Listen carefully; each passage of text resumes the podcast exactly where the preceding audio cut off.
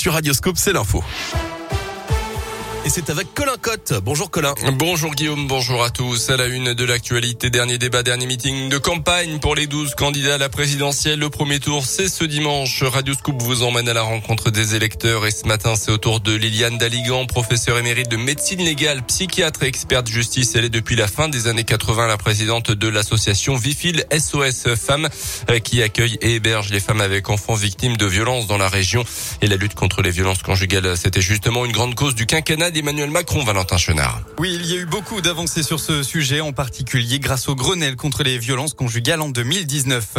J'ai participé à, un certain nombre des commissions. J'étais pleine d'enthousiasme, très très satisfaite de voir les avancées. Il y avait vraiment un vrai mouvement, aussi bien du côté des magistrats que des politiques, que des associations. Des paroles et surtout des actes, c'est ce que Liliane Daligan souhaitait pour ce sujet et c'est donc une réussite.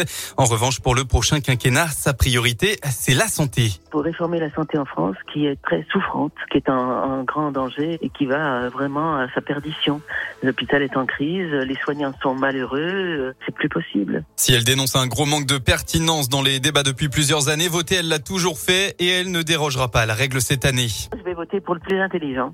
Ça n'autorise pas toutes les qualités, en particulier d'humanité, mais c'est quand même, euh, voilà, on peut avoir confiance en quelqu'un qui a des capacités d'intelligence supérieures aux autres. Liliane Daligan a un autre souhait, une forte participation à cette élection. Et justement, selon une dernière étude, seuls 66% des Français comptent se rendre aux urnes ce dimanche pour le premier tour de la présidentielle. Dans le reste de l'actu dans l'Ain, concert de casserole hier à la mi-journée au lycée de la Plaine de l'Ain en Berrieux en Bugey. Une quarantaine d'enseignants selon le progrès ont manifesté euh, contre les conditions annoncées par le rectorat pour la rentrée scolaire de septembre 2022, notamment la baisse de la dotation globale et des sureffectifs dans les classes.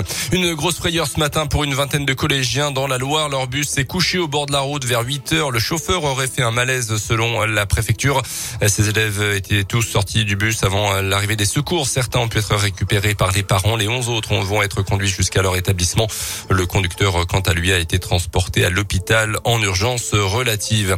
Après les pizzas Butoni, les chocolats Kinder, un nouveau rappel de produits contaminés. Cette fois, c'est du fromage qui est concerné, des bris des coulommiers de la marque Grandorge, notamment commercialisés dans plusieurs grandes surfaces. Un risque de listériose selon les autorités sanitaires, une infection rare, mais particulièrement meurtrière. Une fois déclarée, environ un quart des patients décèdent.